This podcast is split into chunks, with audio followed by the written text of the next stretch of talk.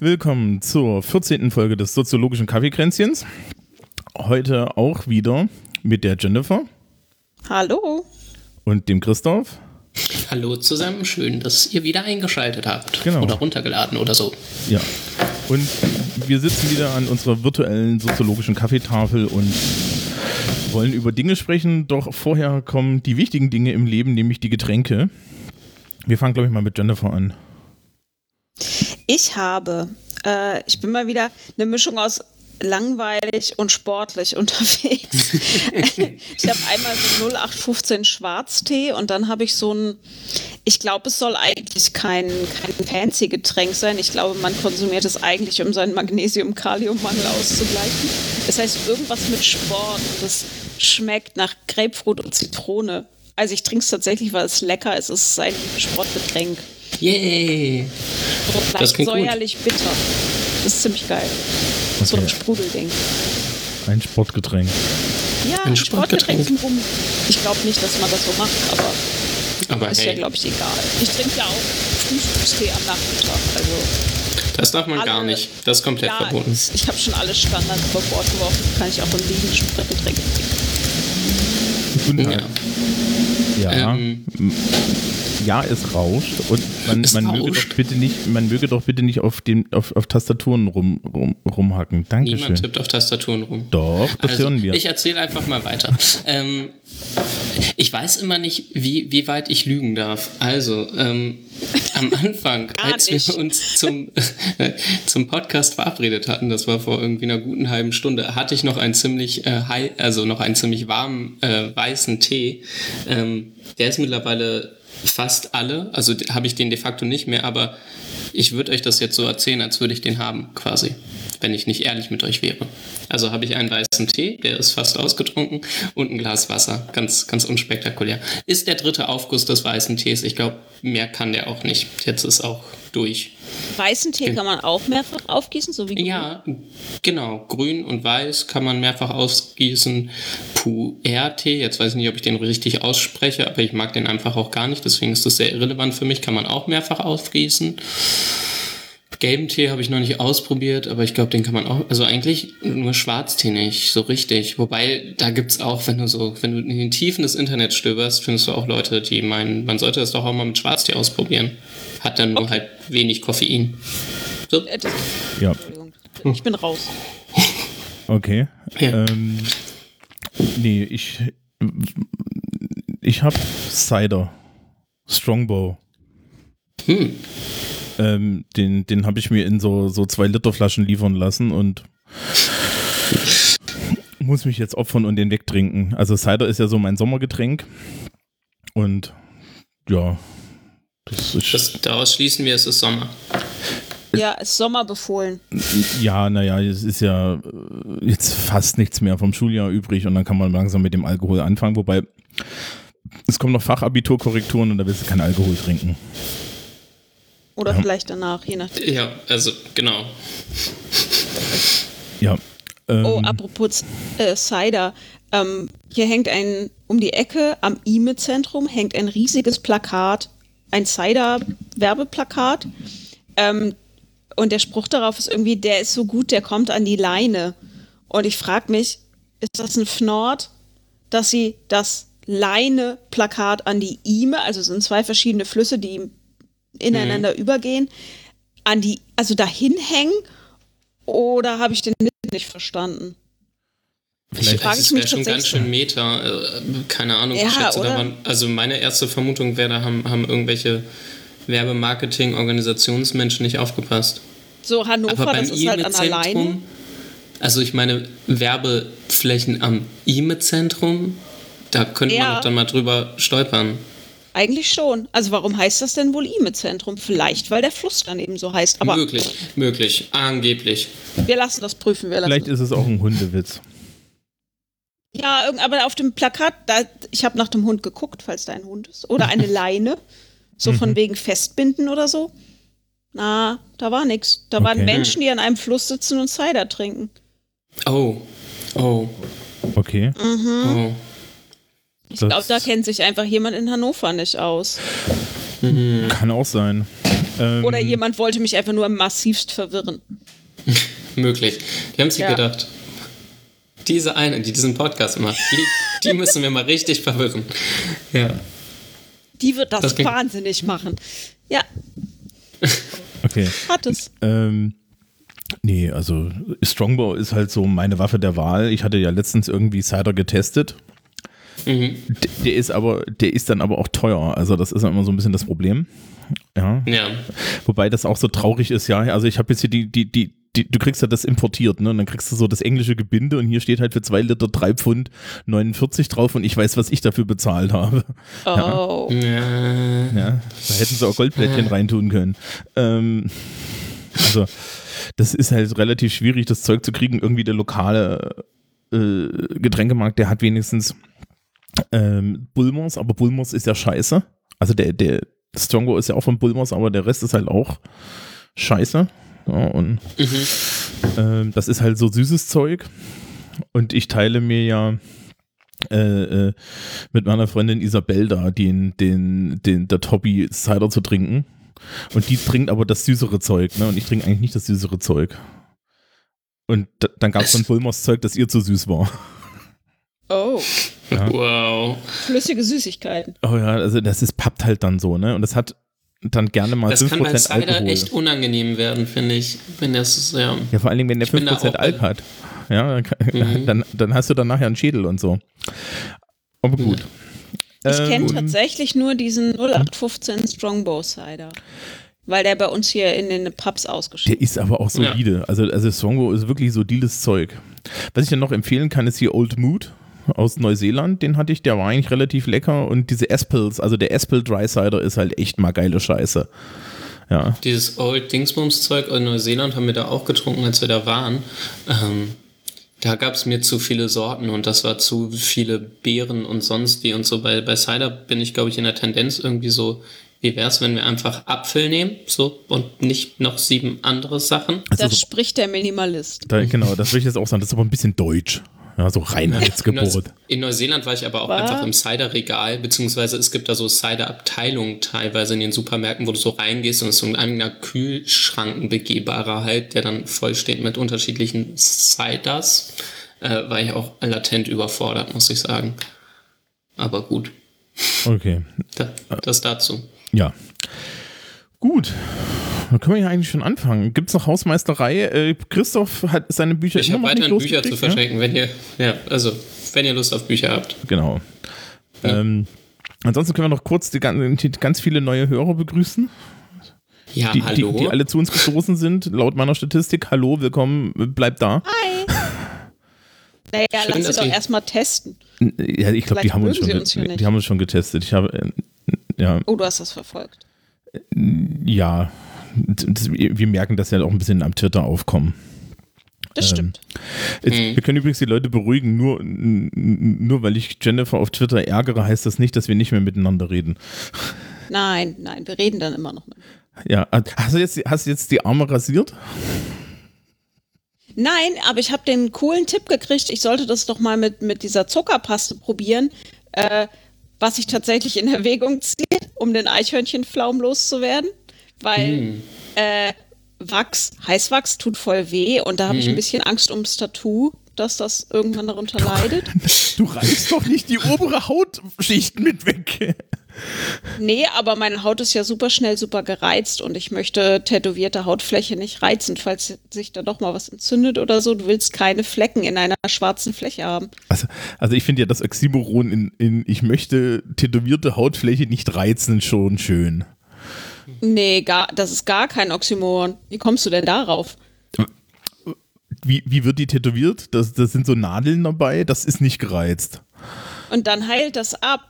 Und dann, aber dann aber Ja. ähm, wenn, wenn der Heilprozess abgeschlossen ist, kannst du die Farbe halt immer noch ruinieren. So. Ach ja. Ich kann zu Und- der Zuckerpaste nur sagen, dass ich Leute kenne, die ähm, es sehr darauf angelegt haben, die zu benutzen, weil irgendwie viele Haare da, wo sie keine haben wollten. Und die waren ähm, sehr positiv angetan davon. Also gerade Ja, was das Thema würde- Schmerz angeht und so. Ich würde dem, also Schmerz äh, jetzt nicht so. Christoph, du hast das so formuliert, dass nicht klar ist, ob es unheimlich viel weh tut oder gar, oder gar nicht.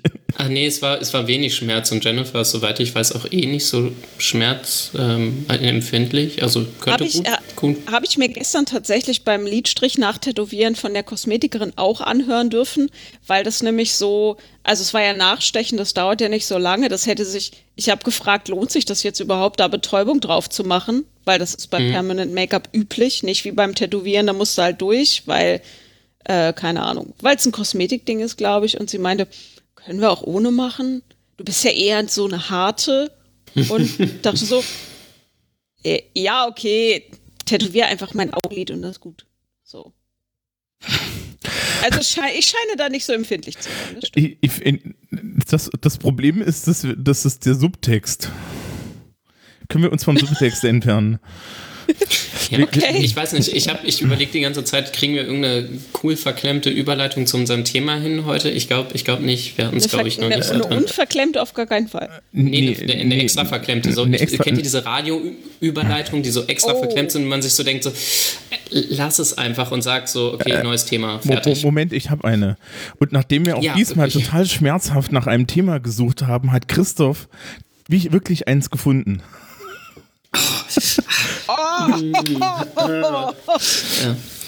Hallo, ich bin Lehrkraft.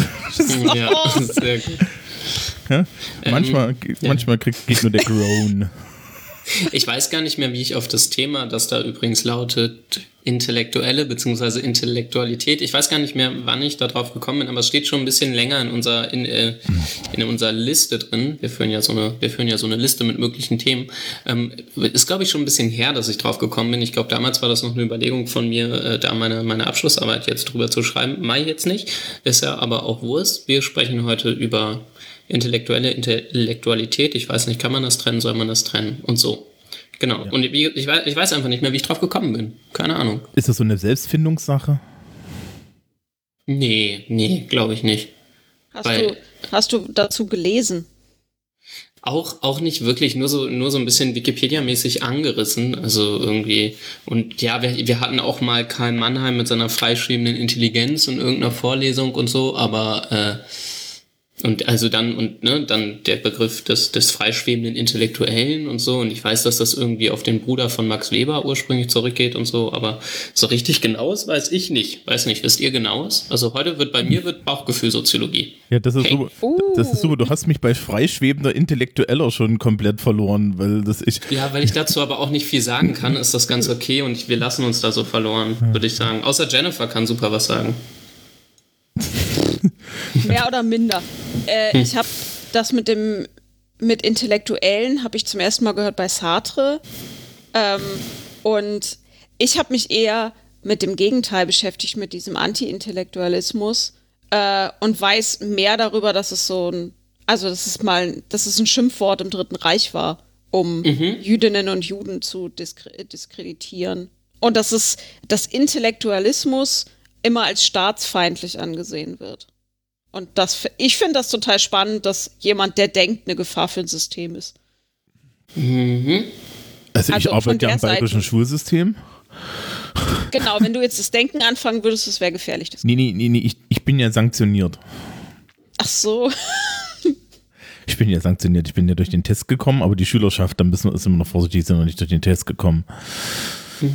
Nee, als ich heute so über das Thema nachgedacht habe, war meine, meine erste Frage so an, an mich, quasi in, in, so einem, in so einem moderierten Selbstgespräch, ähm, was denn meine erste Assoziation dazu ist. Und dann ist mir aufgefallen, die äh, wirklich erste Assoziation sind halt wirklich intellektuelle Personen in irgendeiner Art und Weise. Und dann ist mir aufgefallen, dass ja aber auch sowas wie ein intellektuelles Milieu geben könnte oder man sich vorstellen könnte, was es in Gesellschaften gibt. Und jetzt wäre die Frage bei, für, für, von mir an euch, ähm, was bei euch so die erste Assoziation dazu ist. Ist das eher personen- oder rollengebunden oder eher, eher eine äh, quasi eine, eine Strukturkategorie der Gesellschaft? Bei mir ist das total anderes. eine an eine Rolle gebunden, weil wenn ich Intellektuelle höre, ähm, einmal verbinde ich Intel Intellektuelle immer mit Publizistik. Also, weil ich das als Feld identifiziere, wo Intellektuelle sich ausbreiten in der Publizistik, also ihre Ja. Meinungen ausbreiten. Und ich habe das irgendwann nicht, mich jetzt nicht auslachen. Ich habe irgendwann mal gesagt und das auch so gesagt, dass Leute sich dran erinnern, wenn ich einen Traumberuf hätte, dann wäre es Intellektuelle, weil ich finde es total cool. Auch wenn ich weiß, dass es, glaube ich, Uh. kein schöner Job ist. Ist das ein Job? Ich wäre ich wär gern Intellektuelle, halte mich aber nicht für eine. So. Wenn ich groß bin, dann vielleicht. Ich, ich weiß gar nicht, ob. ob ich glaube, da hast du vom Sozialstatus Grundlage gar nicht die Anlage für. Also bei mir ist, für mich ist es ja immer so ein Oberschichtbegriff. Intellekt, ne, also intellektuell. Ha- es hat für mich auch mit Publizistik zu tun. Das sind primär Leute, die schreiben. Und ähm, in bester ostdeutscher äh, Marxismus-Tradition ist das alles Onanie. Also, also Intellekt, in, intellektuell ist so, intellektuell sind so Leute, die viel reden und nichts sagen. Ja, so, Ich weiß nicht, so, was ich gedacht habe, ich glaube, das ist auf jeden Fall der, der Anspruch. Also Publizistik ist für mich dann so, ne, irgendwelche Leitartikel aus irgendwelchen Feuilleton-Bereichen von äh, super wichtigen Zeitungen zum Beispiel, das wäre für mich so ganz klassisch.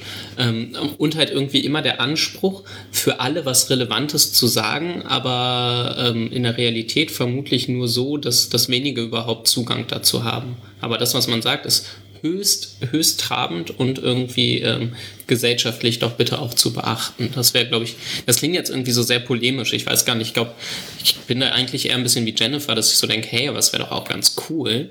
Ähm, vielleicht habt ihr doch recht und es ist so ein bisschen Wunschtraum. Ähm, aber ja, ich weiß nicht, das ist so ein bisschen der, der Spannungsbruch. Ich finde es irgendwie ganz, ganz cool und doch so ein bisschen, hm, was ist mit euch eigentlich? Ich halte zum Beispiel, vielleicht können wir es an einer Person festmachen, ich halte zum Beispiel Caroline Emke für eine bedeutende Intellektuelle unserer Zeit. Die ist für mich so der Archetype, äh, Archetyp äh, intellektuelle Person. Die ist unglaublich gut ausgebildet, die schreibt, die schreibt Bücher, die ist kritisch, die hinterfragt. Ähm, die Pub die, sie ist Publizistin, so. Ähm, sie nimmt zu aktuellen äh, Geschehnissen kritisch Stellung, Ja. verfolgt aber auch, sie hat eine Haltung, die sie äh, dabei verfolgt. Also sie ist nicht nur, ähm, sie springt nicht nur wie manch andere, die schreiben hin und her und ist völlig beliebig, sondern du kannst erkennen, dass sie eine gewisse Haltung hat, die sich durch all ihre Artikel und Debattenbeiträge zieht.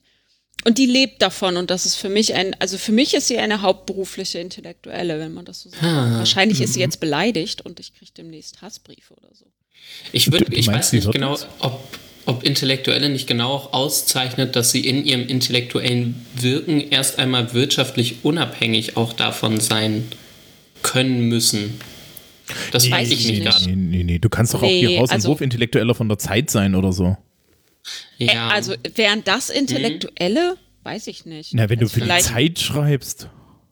Nee. ja, dann bist du schon auch abhängig von der Zeit. Ja, das stimmt schon. Mhm.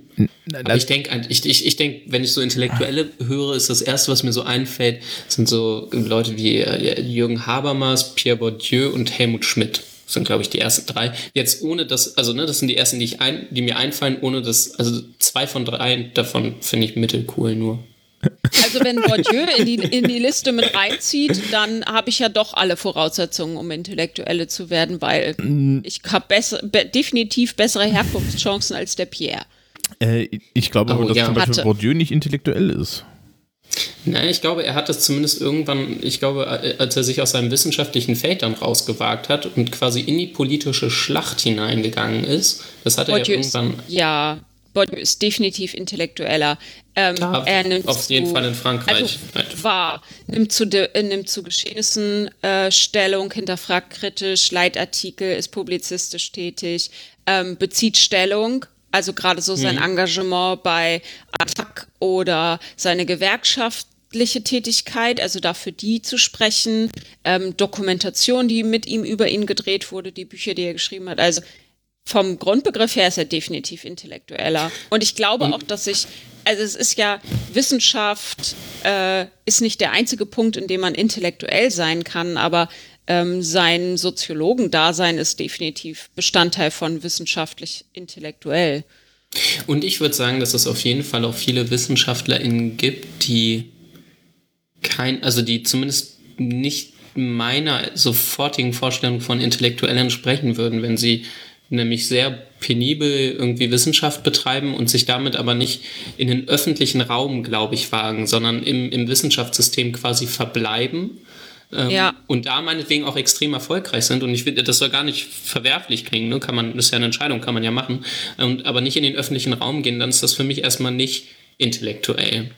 Gab es da nicht einen Debattenbeitrag von der Leiterin, ich, hab, ich vergesse ihren Namen immer, Leiterin Wissenschaftsforum Berlin, Frau Professor, ich habe ihren Namen vergessen, irgendwas mit A, ähm, dass Soziologie wieder mehr in Gesellschaft äh, getragen werden muss, dass man mit seinen Ergebnissen mehr rausgehen muss und hat dabei natürlich auf solche Leute referenziert wie Bourdieu oder auch Adorno, der ja relativ oft im Fernsehen war. So, also dass Soziologie das auch wieder braucht, um wieder äh, gesellschaftlich relevant zu sein. Also dass quasi der Mangel an Intellektuellen in unserer Gesellschaft äh, thematisiert wurde. Ähm, das, das liegt aber doch nicht daran, dass wir keine intelligenten Wissenschaftler haben, sondern das liegt daran, dass wir ein, also für diese Intellektu was diese Intellektuellen ja auszeichnet, ist ja im Endeffekt, dass sie dann das auch reden können. Also Ja, ich, hm? ich habe sprich gerne. die, die, die Wissenschaftskommunikationsleute auf der Naturwissenschaftsseite haben doch dasselbe Problem. Die machen ganz viele, ganz viel geilen Naturwissenschaftsscheiß, ne? Mhm. So. Nachdem sehr viele von diesen Menschen, die das machen, so grob in die Kategorie Nerd fallen, sind die dann nicht in der Lage oder schwerer in der Lage, ähm, medienwirksam in der Öffentlichkeit zu sprechen. Also man braucht dann immer jemanden, der sie irgendwie begleitet. Deswegen funktionieren diese Wissenschaftspodcasts so gut. Ne? So dann wurde dann irgendwie hier Tim Püttlaff oder, oder Holgi irgendwie hinsetzt und die ähm, dann mit den mit denen reden und, und sie an die Hand nehmen. Ja, weil die wissen unheimlich Mhm. viel, aber brauchen halt jemanden, der sie da enabled. Und äh, dem Naturwissenschaftler ist es halt auch nicht so gegeben, immer über sein Zeug tatsächlich offen, frei, gut zu publizieren. Da gibt's nur wenige.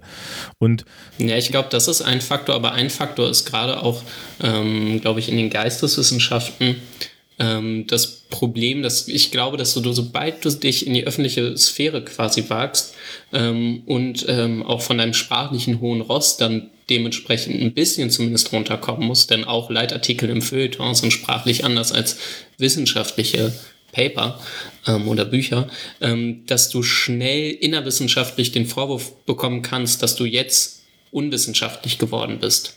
Ja. Also ich glaube, du kannst schnell deine, deine Reputation im angestammten Feld dadurch verlieren. Dann machst du halt so Larifari-Kram ähm, und gar keine harte, echte Wissenschaft mehr. Und ich glaube, ich weiß nicht, da könnte ich mir vorstellen, dass es in den Naturwissenschaften anders ist, dass da die Trennung äh, auch, auch im Feld selber gesehen wird. Aber das ist zumindest in den Geisteswissenschaften sicherlich eine Hürde, ähm, würde ich denken.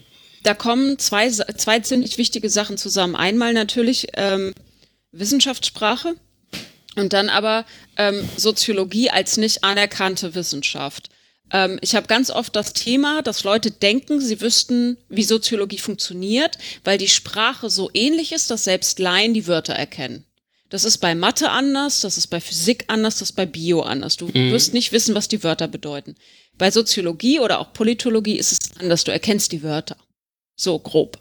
Ähm, Und das, was du sagst mit äh, Anerkennung im Feld verlieren, ist total richtig. Du musst extrem aufpassen, dass, also es ist nicht schick, WissenschaftlerInnen, die aus dem Feld rausgehen und ähm, für Zeitungen was schreiben oder Leitartikel. Da wurde ich persönlich auch vorgewarnt, das zu tun, weil das meine wissenschaftliche Reputation beschädigt. Ähm, weil genau, du musst mit deinem sprachlichen Niveau extrem runter. Wirklich extrem runter. Aber Und Entschuldigung. dann zerfetzen dich deine Kollegen, äh, weil, Weil ähm, ein fucking- Entschuldigung, weil ein fucking Ja. Zeitungsartikel kein wissenschaftliches Paper ist? Ja, tatsächlich, weil dann Spinnen finden sie nämlich. Ja. Na, lass mich ausreden. mm, ähm, sorry. Der Punkt ist, der Punkt ist, Und da kommt dieses Wissenschaft, du musst da runter. Ähm, wissenschaftlich wirst du extrem ungenau, wenn du diese Fachsprache verlässt. Weil wir leben davon, dass wir Begriffe extrem genau ausdefiniert haben und sie ganz genau abgrenzen können. Das brauchen wir für die Forschung. Wenn du runterkommst auf ein alltagssprachliches Niveau, werden deine Kollegen tausend Punkte finden, dich zu zerfetzen. Und deine Leserinnen und Leser werden sagen, habe ich doch gewusst, ist alles nur gesunder Menschenverstand. Weil sie glauben zu verstehen, was du da tust. Tun sie nicht, natürlich. Ich habe Studierende vor mir sitzen, zweites, drittes Mastersemester, denen gebe ich soziologische Fachtexte und die sagen, Entschuldigung, ich bin überfordert. Der Text mhm. ist zu schwer. So, also einerseits alle glauben zu wissen, wie das geht. Und jeder, der, keine Ahnung, Popper gelesen hat, meint zu wissen, wie Soziologie geht. Ähm, und andererseits, deine eigenen FachkollegInnen werden dich dafür lynchen. Schlicht, wenn du sprachlich so, äh, das, was ich hier im Podcast sage, so kann ich äh, wissenschaftlich nicht, also wenn das meine FachkollegInnen hören würden, wenn sie böse sind, können sie mir da richtig ein für verpulen. Weil das, was ich hier sage, ist sprachlich natürlich angemessen. Ich versuche zu erklären, werde dadurch aber natürlich total wässrig in meinen Aussagen. Mhm. Und die sind angreifbar, natürlich. Äh, um, um das kurz mit Marshall McLuhan zu sagen, the medium is the message. Also ich habe da jetzt, ich verstehe das Prinzip, was dahinter steht, mein Verständnis ist null. Weil, ja, verstehe, also gut finde ich es auch nicht, weil wir müssen damit raus. Äh, und die, ich kann doch auch in so, einem, in so einem schönen Zeitungsartikel, kann ich doch tatsächlich auch so ein bisschen meine Begriffe definieren. Das ist überhaupt kein Problem. Ja, heutzutage, mhm. wenn du bloggst oder so, ähm, wir machen hier regelmäßig Begriffsdefinitionen. Ja, wir, wir, wir unterhalten uns wir, wir haben, glaube ich, in der Totalitarismus-Folge in der letzten äh, gemütlich 45 Minuten damit zugebracht, erstmal irgendwie herauszufinden, was wir meinen.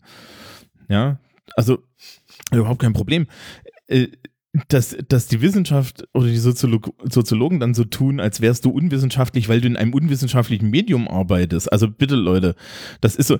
Das, judge ich jetzt irgendwie den, den, den Hilfskoch dafür, dass er, dass er nur ein Hilfskoch ist oder was? Also, nee, also, also die würden nicht sagen, dass es unwissenschaftlich ist, weil ich in einem unwissenschaftlichen Medium spreche, sondern weil das, was ich sage, wenn man es wissenschaftlich auseinandernimmt, extrem fragwürdig ist. Mhm. Ja, aber das ist doch nicht also, der Diskursraum. Nee, Sprache ist unser Werkzeug. Und dieses Werkzeug, wo andere Leute Formeln haben und auch extrem pissig werden, wenn du die Formeln auseinandernehmen würdest, ist in der Soziologie unsere Fachsprache so extrem ausdifferenziert, damit wir überhaupt sagen können, was wir sagen müssen. So, und natürlich ähm, wenn ich von dieser Fachsprache runterkomme, muss ich es runterbrechen. Und bei dieser Unterkomplexität gehen Dinge verloren. Und das werden sie angreifen, weil diese Kultur und dieses Bewusstsein, wissenschaftskommunikationsmäßig nach außen zu gehen, Soziologie hat keine etablierte Wissenschaftskommunikation. Doch, die haben jo. Gar nicht, weil, ja. weil das einerseits nicht als nötig erachtet wird, weil wir können doch mit den Leuten reden. Äh, schwierig so, weil du bist zu nerdig, die Leute verstehen die nicht. Ja, und also, andererseits, weil unser Publikum der Meinung ist, es würde uns schon verstehen. Ja, und ich glaube also auch, äh, das, was du meinst, also das, das Problem als nicht etablierte Wissenschaft, ich meine, ich kenne auch keinen Pädagogik-Podcast zum Beispiel, die haben genau das gleiche Problem, die einfach genuin mhm. über Pädagogik als Wissenschaft sprechen, ähm, weil die Sorge immer besteht, dass man genau damit, glaube ich, ein Vorurteil bestätigt, nämlich ja, das, was du meintest ähm, naja, das ist ja alles gar nicht so schwierig, das ist ja nur gesunder Menschenverstand. Dementsprechend die Texte, die in der Soziologie selber geschrieben werden, einfach zumindest in Deutschland eine Katastrophe sind sprachlich. Also die Leute können mm. einfach nicht normal verständlich schreiben. Sie ja. können es einfach nicht. Und wenn man das mit guten, gerade auch US-amerikanischen Texten vergleicht, ist das wirklich unterdurchschnittlich. Ähm, einfach nur, weil man, also weil, glaube ich, die Illusion besteht, ähm, abgefuckte Sprache sei hochtrabende Wissenschaft. Also je weniger Leute es verstehen können und sich die Mühe machen, auch es zu verstehen. Es geht ja oft auch gar nicht darum, Dinge verstehen zu können, sondern einfach die, die Kleinarbeit und Fleißarbeit aufzubringen, einen Satz, der über sechs Zeilen geht, zu entwirren. Ja, aber kommt noch dazu. Also, also, das ist dann halt Wissenschaft. Nee, also als, als nee, ja, äh, das, das, war nicht es ernst gemeint. Als jetzt, ja. jetzt fangen wir schon genauso an. Ähm, ja. als, als Sprach, ich komme jetzt mal von meiner Sprachwissenschaftlerseite. Ne? Ich setze mir mal meinen anderen Hut auf. Ähm, es gibt ja sowas wie Soziolinguistik. Ne? Und Soziolinguistik sagt ja dann, naja, hier so Sprache ist ein Distinktionsmerkmal und ähm, das stimmt da an der Stelle natürlich ungemein. So, und jetzt müssen wir uns Ja. wieder, die, jetzt müssen wir uns wieder Mhm. die Frage stellen, dieses Distinktionsmerkmal, wann benutze ich das und wann benutze ich das nicht? Ja, ähm, natürlich kann ich mich vor meine Schülerschaft stellen. Das habe ich heute übrigens erst wieder gemacht. Ja, ich habe mich vor meine Schüler gestellt und habe ihnen so, so unterschiedliche Phoneme erklärt, so, so, so Laute. Und es gibt stimmhafte und stimmlose Konsonanten. Das versteht jede Sau, wenn du das so sagst, ne? Der Fachterminus ist Fortis und Lenis. Versteht niemand mehr, ja, weil du musst Mhm. erstmal sagen, was was ist. Komischerweise interessiert es am Ende niemanden. Ja? Also ich werde nicht umgebracht dafür, dass ich dann nicht Fortis und Lenis sage. Ja, ich muss auch mich nicht hinstellen und muss eine Detailanalyse von irgendeinem Phonem machen. Das ist alles sehr schön, das ist auch tolle Wissenschaft, aber das interessiert natürlich an meiner Stelle niemanden. Also als Lehrer bin ich das gewohnt, Begriffe zu benutzen, die unsauber sind. Und wenn ich die sauber brauche, dann definiere ich die, dann schmeiße ich die halt definiert an die Tafel. Ja, aber, Aber wo, wo glaube ich, der Unterschied ist, diese, du hast in dem Augenblick nicht die ähm, Verpflichtung, den, das Distinktionsmerkmal aufrechtzuerhalten, um deine Profession zu erhalten. Wo wir ja noch, wir haben ja letztens drüber gesprochen, ob Lehr LehrerInnen überhaupt eine Profession sind. Nein, sind sie nicht. Ähm, bei der Soziologie ist das Problem, dass wenn ich das tue ähm, und sage, okay, ich benutze jetzt einfach weniger sprachlich scharfe Sachen, damit ich aber mit euch reden kann, das Ding hat zwei Seiten. Ich komme zwar auf die Leute zu, aber die Leute fühlen sich darin bestätigt, dass Soziologie keine Wissenschaft ist. Also ich muss äh, jedes Mal den Wissenschaftsstatus verteidigen. Und dann ist es total schwierig. Ich würde gern davon von diesem sprachlichen Ross runterkommen, weil ich kann auch einfach mehr Wörter benutzen statt schwierige Wörter. Das geht. Beispiele. Beispiele sind das Beste, was man zum Beispiel, finde ich, wissenschaftlichen Papern antun kann. Ja, ja, auf jeden Fall. Also, aber es ist natürlich schwierig, wenn du ähm, gesellschaftlich als Wissenschaft eh nicht angesehen bist und da irgendwie versuchst, ähm, da deine Professionsbemühungen aufrechtzuerhalten und dann hingehst und Wissenschaftskommunikation machst und die Leute einfach nur der Meinung sind, sie wüssten jetzt auch, wie es geht. ja, also erstens, Wenn wir wegen, wegen Lehrern und Profession, ich leite die Hate-Mail an, an Jennifer weiter. Ähm, Ich kann das äh, extrem ausführlich begründen, warum Lehrer Äh, äh, keine und Lehrerinnen keine Profession sind. das ist kein, das ist kein Gib Beef. das- Hass.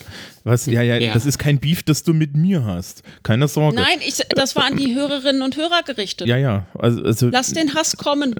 Ich äh, wenn ein Jennifer äh, ausgelastet Absatz. ist, ich schreibe das auch gern mit. äh, ja. die.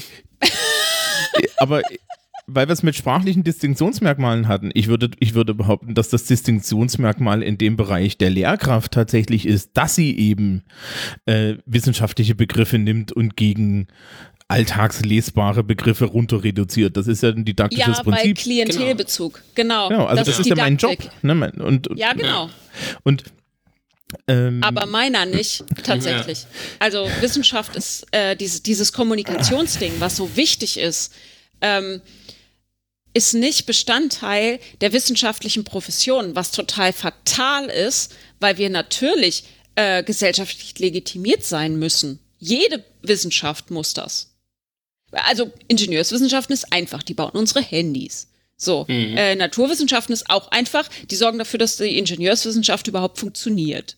So, äh, Sprachwissenschaften, oh, Kunst, ja, okay, ein paar Künstler muss man sich halten. Soziologie, ähm, wenn jeder weiß, wie es funktioniert, warum? So, also ich glaube, wir müssen mehr kommunizieren und mehr Klientelbezug haben, ähm, weil wir uns. uns Jetzt ist für mich, aber, Aber- aber, jetzt, jetzt wird es für mich langsam, also nochmal einen Schritt zurück. Ich glaube, was extrem wichtig, also um als intellektuelle Person und meinetwegen auch als soziologische intellektuelle Person, aber keine Ahnung, ich glaube, Intellektuelle müssen ja nicht unbedingt SoziologInnen sein. Ähm, Nein. Genau, nee, nee, überhaupt nicht. Ähm, es ist, glaube ich, extrem wichtig, als intellektuelle Person auftreten zu können. Nehmen wir als Beispiel Amin Nasseh, der ist ja, finde ich zumindest, also ich nehme ihn als sehr präsent wahr, musste, glaube ich, wissenschaftlich sehr gut etabliert sein, damit dir genau der Ja. Vorwurf der Unwissenschaftlichkeit nicht gemacht wird. Oder man sagt, na gut, er hat seine Wissenschaft abgeliefert, jetzt kann er halt mal ein bisschen sich im Feuilleton tümmeln.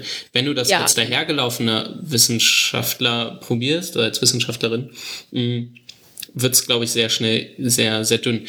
Aber davon abtrennen würde ich ganz generell gerne die Frage, ob die Soziologie mehr Wissenschaftskommunikation braucht, weil ich glaube, das sind eher, also es sind sicherlich miteinander verwobene Themen, aber es ist erstmal was anderes als, was ist Intellektualität und brauchen Ja. wir das und so.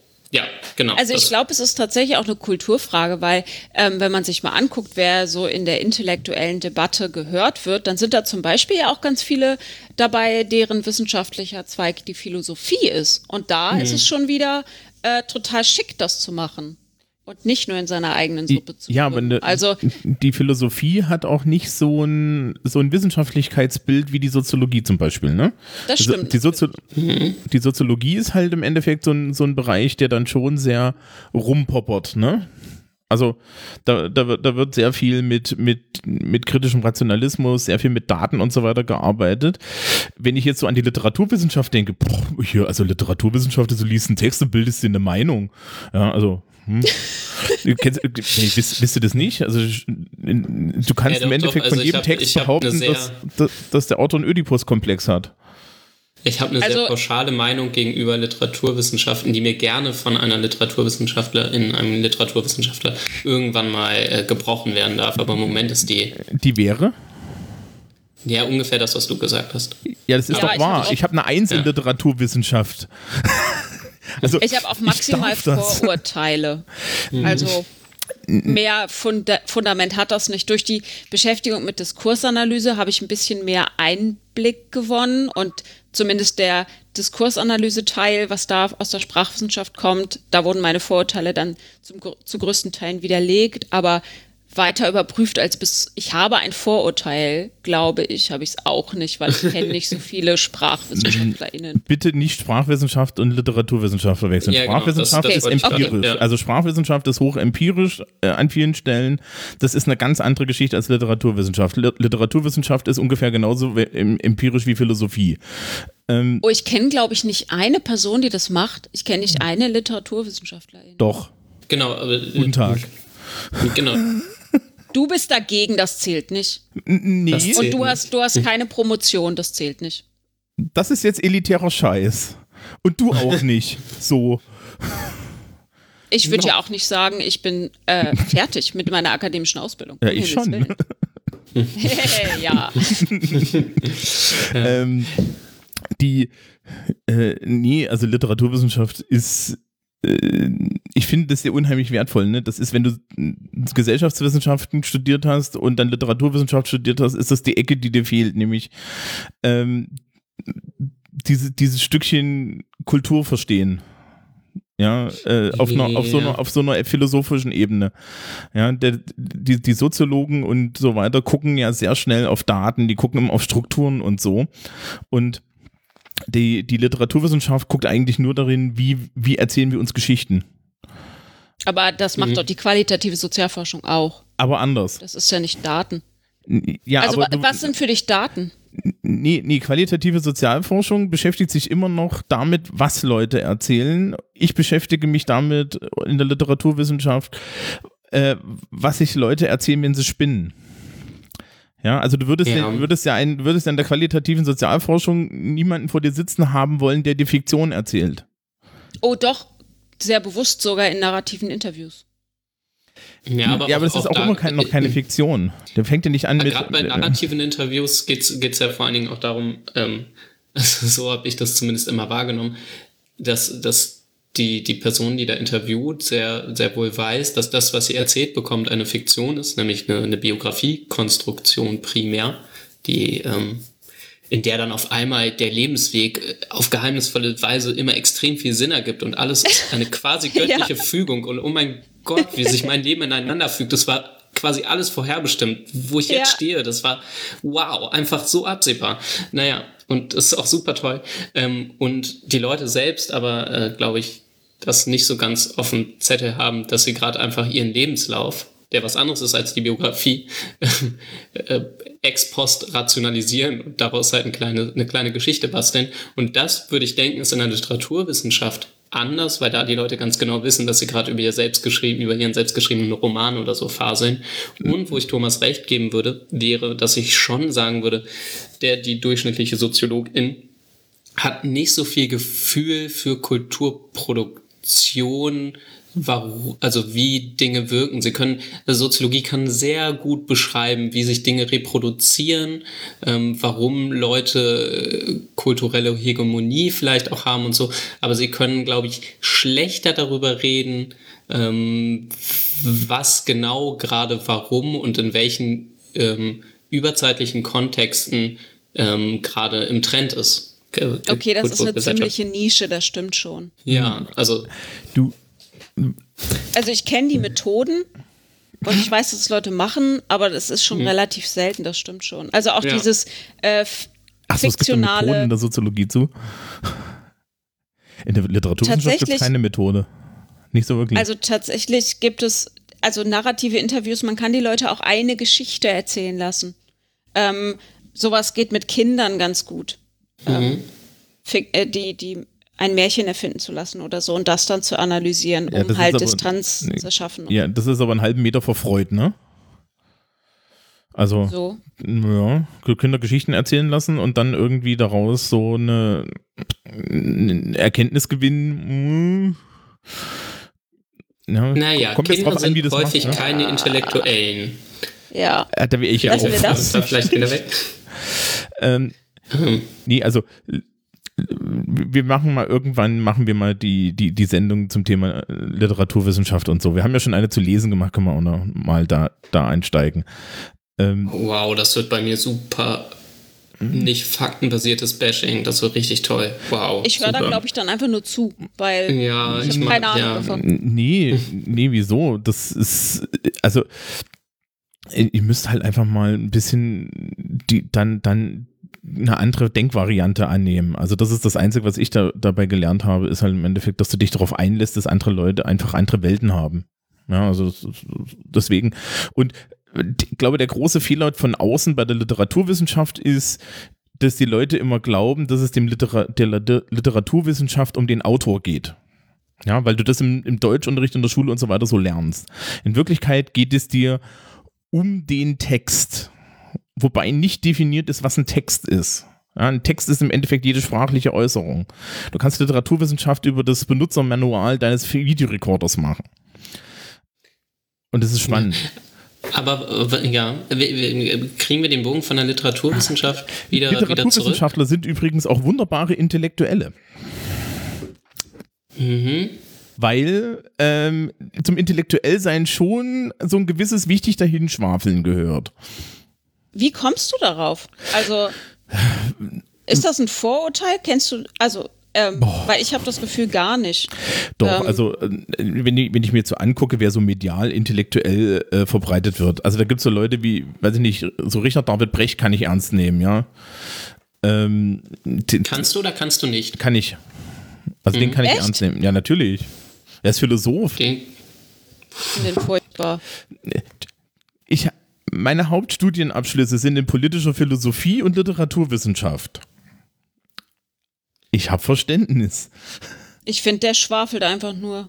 ja, Ja, Richard bist ja auch wäre für Soziologe. mich zum Beispiel auch, auch kein, keine intellektuelle Person. Ja, für mich auch nicht. Das, sind, Oh das, doch, das ist der sind- Leitintellektuelle. das Nee, der versteht sich so als Nee. Fernsehpädagoge, würde ich sagen. Ja, genau. Und vor allem Intellektuelle bedeutet ja eine Expertise in einem gewissen Bereich haben und die äh, publizistisch irgendwie darstellen und, und dazu Stellung beziehen. Und ich sehe bei ihm nicht, wo seine überragende Expertise in Sachen Philosophie herkommen soll. So viel versteht selbst ich von Philosophie, dass das nicht überragend ist. Nee, nee, der hat eine Professur, aber ähm, das, was, was willst du damit überragend haben? Du hast ja im Endeffekt von, von, dem immer nur die, die didaktisierten öffentlichen Varianten gesehen. In dem, ne, wir hatten das ja in dem Moment, wo du dann öffentlich redest, ist es vorbei. Ja, also du machst ihm jetzt im Endeffekt denselben Vorwurf, den du dich ausgesetzt sehen würdest. Ja, weiß ja nicht, we- weiß ja nicht, ob du nicht irgendwo von dem irgendwie eine Magisterarbeit findest, wo du dir dann denkst, mhm, ach ja. Okay, er hat Ahnung. eine Honorarprofessur für Philosophie an der Leuphana. Das ist mal keine richtige Professur. Also, Du hast es jetzt Entschuldigung. nachgeguckt, ja. ich habe genau es tatsächlich den Google-Weg habe nachgeguckt. ich aber gerade auch eingeschlagen, ja. Ja, weil ich dachte, der hat keine Professur. Also war mein, meine Überzeugung, dass Mhm. Ja, der aber- keine Professur hat. Hat er definitiv auch nicht. Es ist, das ist doch nicht die Frage. Der Mann gilt als Intellektueller. Warum? Wo, ja, genau. Er also, äußert- er äußert also er- er gilt ist schon mal relativ groß. Er kommt, also, Ja. das, äh, also ich würde sagen, er kommt mir nicht als intellektuelle Ja, aber wie ist Person es denn dann? Sloterdijk oder was? Ja, Sloterdijk. Ja, aber Ja, das- leider ja. nee, Entschuldige, der, der Typ ist indiskutabel. Ja, Das und der ist- das ist schwafelt nur Scheiße. Das, aber ist ist also ist, er indiskutabel. Wissens erst seit ein paar Jahren. Ja, und das ist So. nicht der Punkt. Der kann ja strittig Ja. sein und trotzdem intellektuell. Also bloß weil mir die politische oder die fachliche Ausrichtung nicht gefällt, macht ihn das nicht weniger intellektuell. Nee, das selbstimportante Gelaber, was der von sich gibt, geht mir schon auf den Sack. Das ist doch vollkommen egal, ob, de, ob ich jetzt seiner Meinung bin oder nicht. Das ich auch nicht bin, aber Ich glaube, eine gewisse Strittigkeit gehört aber sowieso dazu. Und gerade die würde ich zum Beispiel Precht nicht attestieren wollen. Aber so Leute wie Sloterdijk, vielleicht, also ich würde sagen, intellektuelle Diskurse sind auch sehr stark national geprägt. Also Ja. immer noch. Vielleicht sind so nur Leute wie Noam Cho- Chomsky ähm, da Ausnahmen ähm, oder vielleicht auch Slavoj Žižek, Oh Gott. von dem ich Oder- persönlich zum Beispiel oder- gar keine Ahnung habe. Aber Oder ja, Martha Nussbaum, die ist auch genau, Martha international sehr Nussbaum auch, viel. auf jeden Fall. Ähm, aber das sind für mich Intellektuelle und die haben ähm, ich glaube, die haben einen anderen, auch einen anderen Selbstanspruch als zum Beispiel Richard David Precht, würde ich erstmal unterstellen. Ja, glaube ich auch. Wenn, wenn du selbst importantes Gelaber machst, wird's halt irgendwie, ja, gut, dann, dann, ist, dann bist du halt intellektuell, aber dann nehme ich dich nicht mehr ernst. Also was für mich da anscheinend schon dazu zu hören scheint, ist, dass Intellektuelle auf jeden Fall sich irgendwie sehr wichtig nehmen. Und zwar so selbst Finde ich zum Beispiel bei Caroline Emke gar nicht und auch bei Martha Nussbaum nicht. Ja, aber du hast ja gesagt, dass die Intellektuelle sind. Ich kenne die nicht. Also Martha Nussbaum, die, ich habe die Namen schon mal gehört, aber das ich, ist jetzt nicht meine Rezeptionswelt. Ja, also wenn du mich jetzt nach einem Intellektuellen fragen würdest, würde ich Neil Gaiman sagen. Ja, nee, würde ich nicht, weil es gesellschaftlich nicht legitimiert als Intellektueller. Wer liegt's fest? Ne, also ich komme halt aus einer anderen Welt an der Stelle. Ich muss, ich muss noch mal in die Definition gucken. Wikipedia hilft. Ähm, Das hätten wir Ja, das ich nicht vor find einer das doch- Dreiviertelstunde machen können. Doch, habe ich schon, aber ich versuche das, also ich will es einmal vorlesen.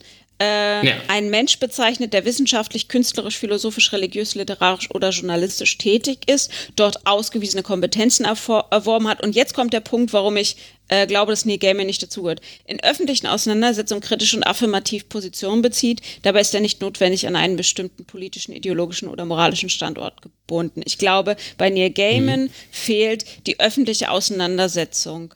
Also er ist mehr Schaffender ähm, und da großartig, aber mehr Schaffender als intellektuell. Also er wäre, Neil Gaiman wäre für mich das, was ein Wissenschaftler, der nicht nach außen tritt oder wenig nach außen tritt, äh, ist. So ungefähr. Also wenn ihr versteht, was ich meine. Ja, nee, dann musst du mal seinen Twitter lesen. Ah, Twitter ist doch nicht intellektuell, aber, Ja, nee, also, aber Twitter wirklich nicht. Also genau, das Nee. geht nur mit Papier oder was? Ja, Naja, also es da, geht um gesellschaftliche Legitimation und da wirst du nicht auf, du wirst nicht Twitter-Philosoph. Twitter-Philosoph ist eine Beleidigung wie Parteifreund. Genauso wie, genauso wie Netzfeminismus im Großen und Ganzen eine despektierliche. Genau, also Ja. da, da, das, das bedeutet, glaube ich, weder, dass Jennifer noch ich, oder zumindest für meinen Teil kann ich das ja einfach so sagen, äh, das, da sagen, das ist jetzt irgendwie besonders toll oder nicht toll. Also die Leute dürfen gerne auf Twitter intelligenten Kram verbreiten. Ich meine, wir drei probieren das ja von dann und wann auch mal. Aber ähm, das bedeutet noch nicht, dass irgendwie, glaube ich, in der, in der breiten Wirkung gesagt wird, na, der Christoph ist schon äh, intellektueller Typ, hier Mitte 20, Student und äh, erzählt schlaues Zeug auf Twitter. Ich glaube, das reicht einfach nicht. Und auch nicht, ich habe viele Bücher geschrieben, die noch dazu hier so Fiction-Zeug sind. Ähm, ich glaube, da, Ja, da es ist Sprung nicht. schwierig. Vor allem, weil Intellektuelle ist an die hegemoniale Struktur gebunden, die sie kritisieren.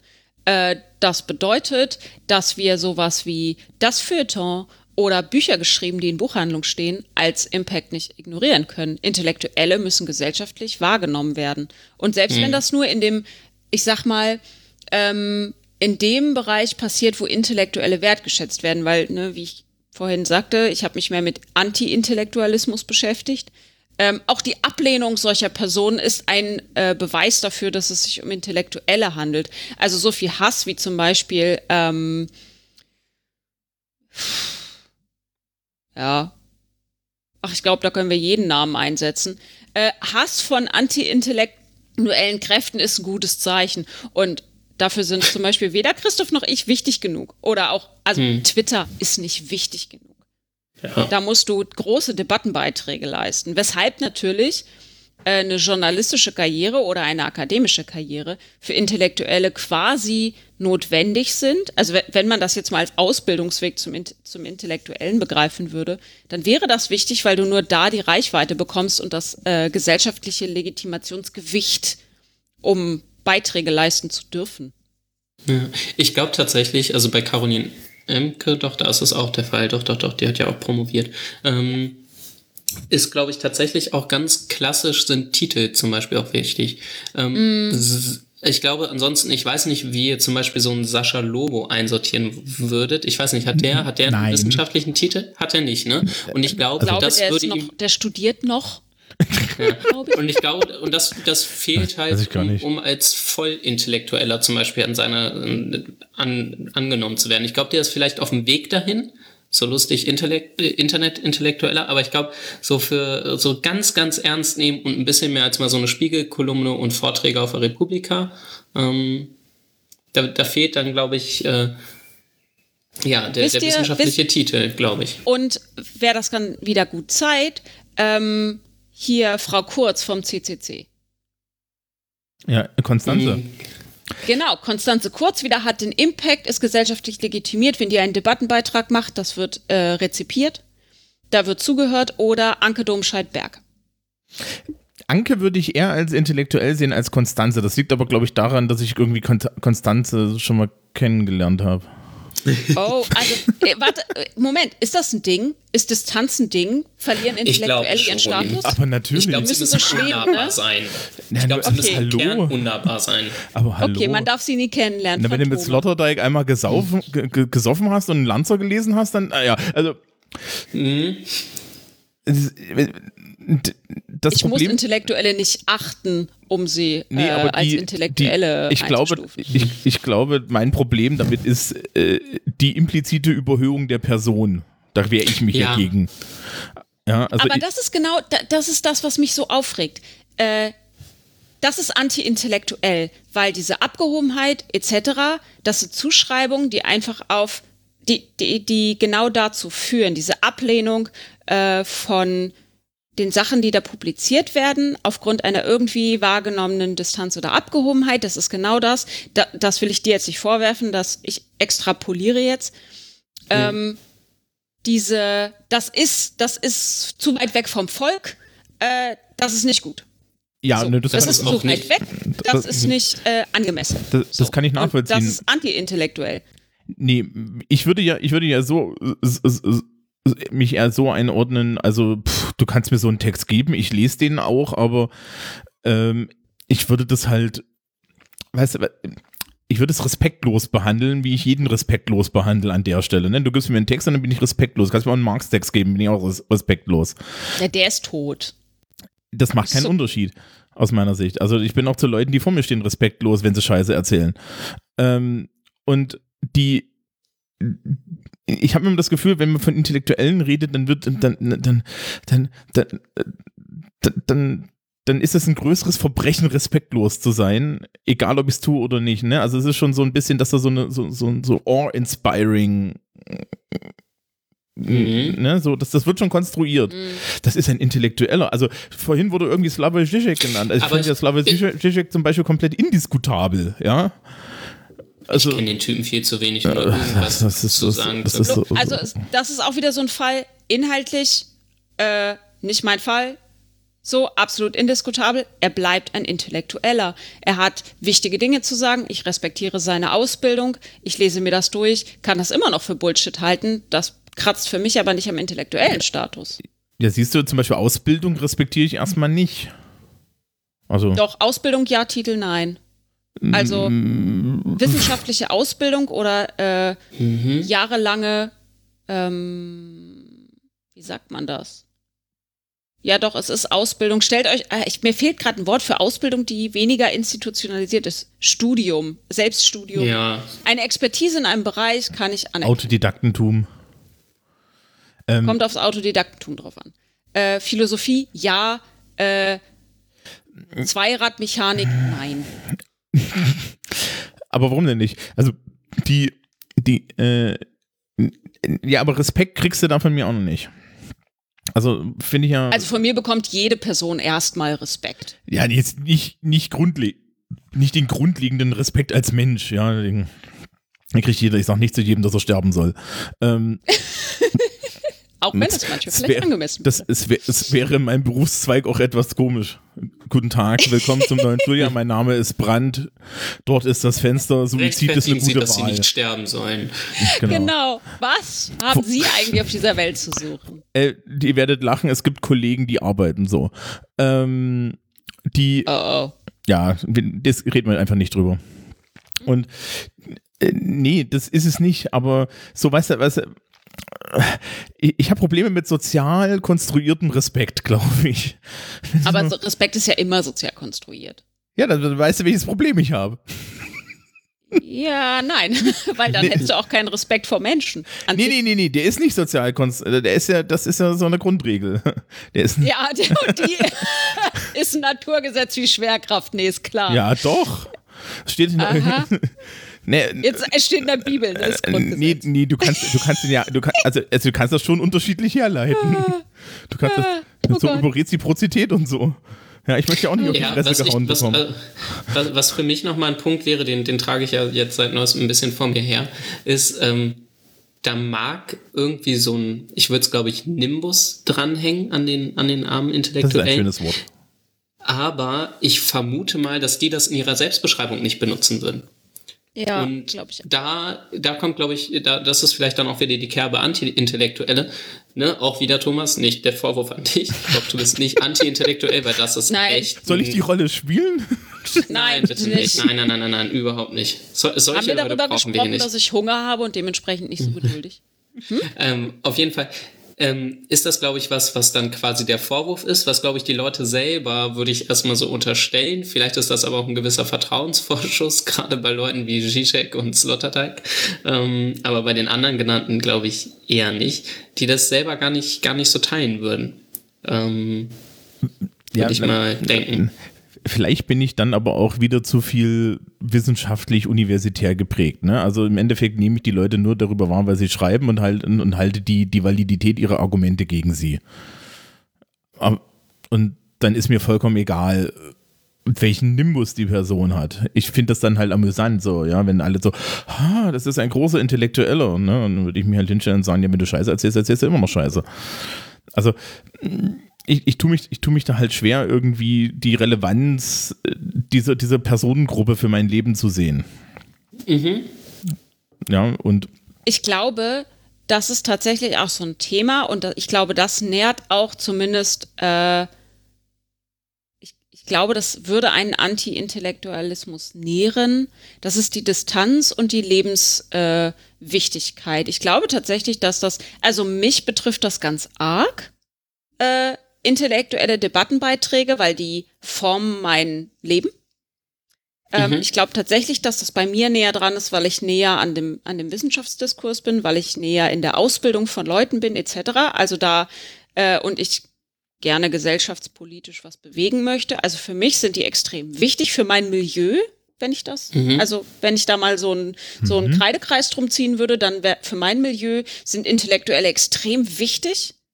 Ähm, Einfach weil sie glaub- diskursprägend sind, quasi. Genau, und weil sie Diskurse, also weil sie ähm, laut im Diskurs sind. Sie sind wichtige Diskursakteure, die Diskursstränge ähm, maßgeblich mit beeinflussen. Und deshalb ist es wichtig, selbst wenn sie nicht meiner Meinung sind, muss ich sie im Blick behalten. Sie sind wichtig für mein tägliches Leben und meine Arbeit. Und ich glaube, je weiter man von diesen Milieus weggeht, wenn die Wichtigkeit abnimmt, würde ich, also, was interessiert das, äh, keine Ahnung, die Verkäuferin bei Penny, äh, was Caroline Emke über Hass schreibt. Ist doch egal. Also tatsächlich egal. Und wenn das dann auch noch ähm, mit einem gewissen Pathos vor den Leuten hergetragen wird, glaube ich schon, dass man da auch, auch eine Abneigung entwickeln kann, weil es ist unwichtig und doof. Wobei ich, Gleichzeitig. Und ich glaube, es kann halt schnell auch einfach ignorant wirken, ne? Also, Ja, so, ach, diese Probleme, die ha- Hm. wie gut Ja. das, du kannst nur darüber schreiben, weil du keine echten Probleme hast. wobei ich ja Genau, glaube, dass es aber eine Funktion weil- des Umfelds des Intellektuellen ist, ja. Also das sind die nicht die Personen selbst, sondern das ist im Endeffekt dann so eine so eine medial, sozial generiertes Ha, aha, ja. Also ich, ich würde jetzt auch so, so sagen, die Frau Emke selber würde, würde, würde wahrscheinlich sich so denken, okay, was soll jetzt hier der Käse? Ich habe ich habe was zu sagen, das sage ich. Ja, und dass der Rest dann daneben steht und irgendwie ge- kurz davor ist, Dauer zu masturbieren, das ist dann wieder das Problem, weil das strahlt ja auf die Person zurück. Ja, Ja. genau, das war ja das, was ich gerade eben auch meinte, ne? So den, den. Leuten einfach ihre Selbstbeschreibung bitte, bitte abnehmen. Die sehen das, würde ich erstmal unterstellen, gar nicht so. Gerade wenn sie aus einem ernsthaft wissenschaftlichen Kontext kommen. Ich überlege gerade, ob das in Gegen den Hass ist, am Anfang, wo Caroline Emke auch reflektiert, weil sie auf einer Kanzel steht. Ähm, da reflektiert sie, welches Privileg das für sie darstellt, was sie nur aufgrund ihrer Publizistik hat, überhaupt in dieser Kanzel sprechen zu dürfen. Äh, Ja. Weil sie, äh, ich glaube, sie lebt in einer. Ist sie verheiratet? Ich, ich glaube, sie hat ihre Partnerin geheiratet, ich weiß es nicht genau. Aber da geht sie halt drauf ein, so sie ist äh, keine heterosexuelle Person, sie ist eine Frau, sie steht hier auf einer Kanzel und sie predigt von dieser Kanzel runter. Und was für eine seltsame Situation das ist. Meinst und jetzt eine echte sieht Kanzel? So Das, für das mich? war eine echte Kanzel, Okay. weil das eine ähm, in einer Kirche In Äh, der Paulskirche. Genau. Ähm, und sie hat da von oben runter gesprochen. Und natürlich, das beschreibt total gut dieses, was du gerade beschrieben hast, Thomas, dieses strahlt auf die Person zurück. Es kommt total darauf an, auf welcher Seite der Kanzel du gerade stehst. Ob du oben stehst und runter sprichst und dann ihre Selbstbeschreibung so, wow, Leute, das ist echt weird. Überlegt mal, ich stehe hier, überlegt mal, wer ich bin. Dass ich hier stehe, ist total weird. Ja, Und von unten guckst du hoch auf diese Person, die in diesem äh, Setting spricht, herabpredigt. So. Wenn du nicht weißt, wie es da, also wenn du ihr nicht zuhörst, inhaltlich, und dich nicht inhaltlich mit ihr auseinandergesetzt hast, äh, dieses, wie du es so nett beschrieben hast, als äh, intellektuell masturbieren oder wie hast du dich ausgedrückt? ja, das sind die Leute, die drumherum stehen. Also Genau, das sind die Leute, die unten unter der Kanzel sitzen. Und wen siehst du denn? Die Massen. ja, ne, wobei Die Selbstbeschreibung der Leute ist ja erstmal egal. Wo, wo, wobei die, ein Großteil der Masse ihr erstmal zuhört. Problematisch für mich ist, es ist eine Gruppe, nochmal eine extra Gruppe mit, meistens dann so im journalistischen Bereich, die im Endeffekt zur Überhöhung der Person aktiv beitragen. Ja, wenn, wenn du unten stehst und du hörst ihr zu, dann hast du zu ihr wahrscheinlich ein besseres Verhältnis als das Verhältnis, was ich habe, wenn ich vor der Tür stehe. Weil wenn ich vor der Tür stehe, dann habe ich nur dieses, oder ist er diese unheimlich intellektuelle Person, die ist unheimlich wichtig und im Zweifel ist sie total eingebildet. Und das wird ja, Ja, dann glaub- medial produziert. Ne? Also das ist so, das ist so, ähm, ja, der Herr Philosophieprofessor ist jetzt hier wieder eingeladen, ja. Und der ist wichtig. Ne? Und du weißt, okay, äh, äh, labert Scheiße, ja. Und und oder hat mit meinem Leben nichts zu tun. In der Situation, wenn ich da, wenn ich da unter der Frau Emke drunter gesessen hätte und die mir das so erzählt hätte, dann wäre die, dann dann ist da diese Überhöhung für mich weg. Ja, die Überhöhung wird extern produziert. Das glaube ich, ja, kann gut sein. Ich glaube, was man auf jeden Fall beachten muss, ist, dass es eine sehr, sehr große Gruppe von Menschen gibt, an, angesprochene kli klischeisierte äh, Penny-Verkäuferin, die vermutlich einfach mit, mit intellektuellen Debattenbeiträgen ähm, de facto nichts zu tun haben. Also die, an denen das einfach wirklich völlig, also ich glaube, an denen geht es wirklich völlig vorbei, ob jetzt, also ziemlich indifferent dabei. Und, und dabei kann vielleicht, in, und da in, in so einem Klima kann dann, wenn dann aber ab und zu in, in solche Milieus oder Schichten ähm, intellektuelle Debattenbeiträge reingetragen werden, kann daraus vielleicht ähm, ja ein anti-intellektueller Unmut entstehen, weil, weil wahrgenommen wird oder jetzt, ja, genau, dass die Politik beispielsweise ähm, sich eben nicht um die eigenen Belange kümmert. Wobei das in der Form, wie ich es jetzt gesagt habe, natürlich ganz schön ähm, klassistisch vereinfacht ist. Also da bitte, ne? Mit, mit Ganz ehrlich, ich komme aus dem, ich, ich komme aus dem Milieu und kann, hey, das hätte auch so von meiner Mutter kommen können. Ja, Ja. Na, ich kenne, Ge- Genau dann ist es ja offenbar klassistisch, wenn ich das so formuliere. Nee, nee, ich kenne genau, das halt das dann ist wieder der von eine meiner Punkt. Und dann Schülerschaft. gibt Ne? es, warte, ich will, ich will das Ja. mal eben zu Ende bringen. Ich glaube, es gibt also eine sehr große Gruppe von Menschen ähm, in der Gesellschaft, die vermutlich davon einfach gar nicht be betroffen sind. Wobei, und dann gibt es halt Intellektuelle, die sind am, am ganz anderen Ende, die aber eben Debattenbeiträge formulieren, immer, glaube ich, mit dem grundsätzlichen Anspruch oder mit der Idee, dass es alle angeht. Also ich glaube, das sind ja immer, das ist ja immer äh, richtungsweisend mindestens, gesellschaftlich höchst relevant und so. Das ist jetzt die Überhöhung von, von äh, Thomas hier von, von, von, der, von den Medien. Und dann gibt's halt, glaube ich, noch eine Gruppe, die irgendwo dazwischen steht, die, äh, die das dann vielleicht tatsächlich irgendwie, ähm, ja, die zur Überhöhung beitragen, beitragen und die aber an den relevanten Stellen in der Gesellschaft vermutlich sitzen und dadurch ähm, Intellektuelle vermittelt eine, eine Breitenwirkung erzielen, dadurch, dass genau, dass nicht alle Menschen das eben hören und dem zuhören und da mitmachen können, vor allen Dingen auch. Also es ist eben ein sehr privilegiertes Spiel ist, aber dass die Leute, die das können, die, die weiß ich nicht, gehobene, gebildete Mittelschicht, genau an den relevanten ähm, Positionen in der Gesellschaft sitzt, um eben Dinge konkret zu verändern. Und da sind, glaube ich, Intellektuelle äh, oft oder können richtungsweisend in Debatten sein. Und wenn es gut läuft, repräsentieren sie eben ausgeschlossene Gruppen, wie bei Caroline Emke eben ähm, ähm, Homo und Bisexuelle und äh, ne, LGBTQIA-Sternchen. Ja, Ähm, genau, das ist das und Ding. da wäre Im- meine Frage an euch, Ja. wie, wie wichtig findet ihr denn Intellektuelle? Gab es die früher mehr? Gab's Gibt es die heute mehr? Brauchen wir wieder mehr? Und was sollen die bitte leisten? Ich glaube tatsächlich, äh, dass man nicht genau sagen kann, ob es mehr oder wenig Intellektuelle gibt, weil ich glaube, früher, fun ich glaube, man hat das früher anders genannt. Also einmal ähm, Vordenkerin, Vordenker ist so ein Ding. Ich glaube, das wurde lange, ähm, das war ein Bereich, der lange durch Philosophie geprägt war. Ähm, Und ich glaube, wenn wir noch weiter zurückgehen, so Berater äh, des Königs, wenn ich das mal so als, als großen Oh ja, das sind auch Intellektuelle. Also die die, heißen die nur ersten anders. Minister quasi. Ja, genau. Also beratende Funktion, äh, gesellschaftlich relevant. Ich glaube nämlich auch, ich glaube, da hast du völlig recht. Ähm, Intellektuelle sind für die Leute gemacht oder sprechen eigentlich mit den Leuten, die gesellschaftlich relevante Positionen haben und für die ist die Ansprache gedacht. Und im besten Falle repräsentieren sie halt viele Gesellschaftsschichten. Und ich glaube, das ist etwas, das ist neu, weil die, ich stilisiere das jetzt, nagelt mich nicht drauf fest, aber die Berater des Königs werden nicht den Pöbel vertreten haben. Da wird es äh, Vertreter des Klerus gegeben haben, da wird es äh, Adels äh, Hierarchie Vertretende gegeben haben, aber es wird nicht jemanden gegeben haben aus dem Volk, der für das Volk spricht. Oder so vielleicht noch einen barmherzigen Priester. So, aber das war's Ja, ich- dann auch. Also wenn, dann glaube ich halt, also ich glaube, ich könnte mir vorstellen, dass die zwar ein Auge auf die, die, die, die Begehren des Volkes hatten, aber eben nur, um die rechtzeitig klein halten zu können. Genau, aus Frieden, Friedensgründen. Genau, aus Friedensgründen, ja. Deswegen weiß ich nicht, ob sie mehr geworden sind. Ich würde mir eine viel wissenschaftsgestütztere Debatte wünschen. Also ich würde mir wünschen, dass mehr Ergebnisse aus den Wissenschaften äh, in intellektueller Art und Weise rausgetragen werden, weil ja, wir brauchen Wissenschaftskommunikation, um mit der breiten Masse zu sprechen. Das ist wichtig.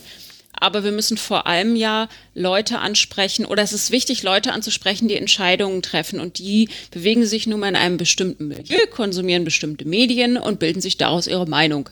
So.